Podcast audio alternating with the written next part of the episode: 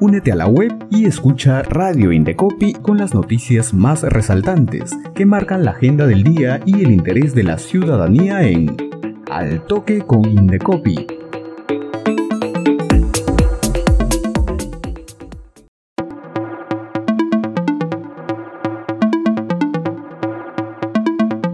Hola amigos, bienvenidos a nuestro espacio de noticias Al Toque con Indecopi.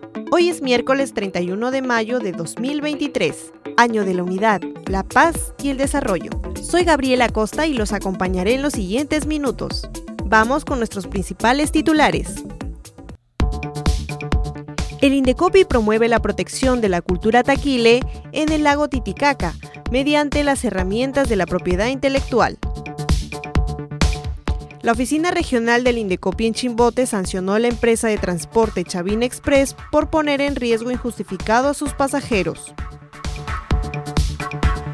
Sepa cuándo debemos usar el libro de reclamaciones de las empresas y el de las instituciones públicas y agilice la atención de sus reclamos. A continuación, el desarrollo de la información.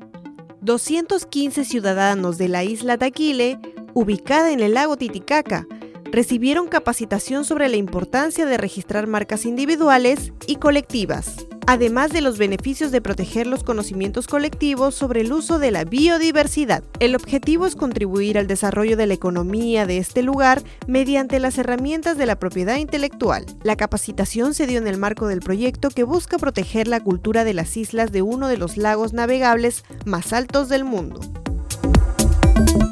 Más noticias en Altoque con Indecopi. La comisión de la Oficina Regional del Indecopi en Chimbote, en primera instancia administrativa, multó con más de un millón de soles a la empresa de transporte Chavin Express por poner en riesgo la salud y seguridad de sus pasajeros durante un accidente que dejó a 23 personas heridas.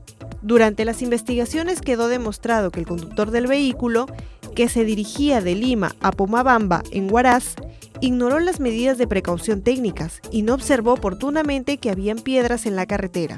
Al intentar evadirlas, maniobró el vehículo de manera abrupta, cayendo a un abismo, a la altura del distrito de Yumpa, provincia de Mariscal Luzuriaga. Y en otras noticias, el Indecopi recuerda que el libro de reclamaciones es una valiosa herramienta para que los ciudadanos expresen su insatisfacción ante algún incidente en sus relaciones de consumo con los proveedores. Pero ¿sabías que las instituciones del Estado, como el Indecopi, también tienen su propio libro de reclamaciones? ¿Sabes cuándo usar cada uno de ellos? Las empresas o proveedores tienen la obligación de implementar su libro de reclamaciones y ponerlo a disposición del público, ya sea en versión física o virtual. En esta herramienta, los consumidores podrán registrar sus reclamos o quejas sobre productos o servicios que no cumplieron sus expectativas o no se cumplió con lo ofrecido. Y amigos, no se pierdan los cursos que la Escuela del Indecopi ha preparado para ustedes. Los invitamos a la videoconferencia Protegiendo los conocimientos tradicionales en el Perú, que se realizará el martes 6 de junio desde las 3 de la tarde a través de la plataforma Zoom. Además, hoy a las 3 de la tarde, no te pierdas la transmisión vía YouTube de la sesión del Consejo Nacional de Protección del Consumidor. ¡Pasa la voz! Finalizamos el microinformativo al toque con Indecopi. Los teléfonos de contacto del Indecopi para Lima 224-7777 y nuestra línea gratuita en regiones 0800-440-40. Además, escríbenos al correo sacreclamo.indecopi.gov.pe para cualquier consulta, queja o reclamo.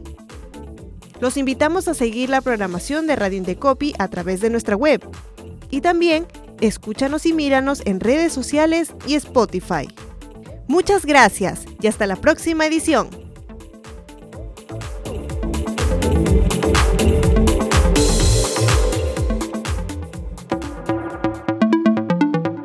Radio Indecopi presentó Al Toque con Indecopi, con las noticias más resaltantes que marcan la agenda del día y el interés de la ciudadanía.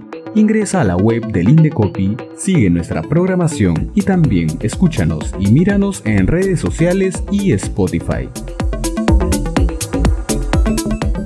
Al toque con Indecopi una producción de Radio Indecopi y la Oficina de Promoción y Difusión.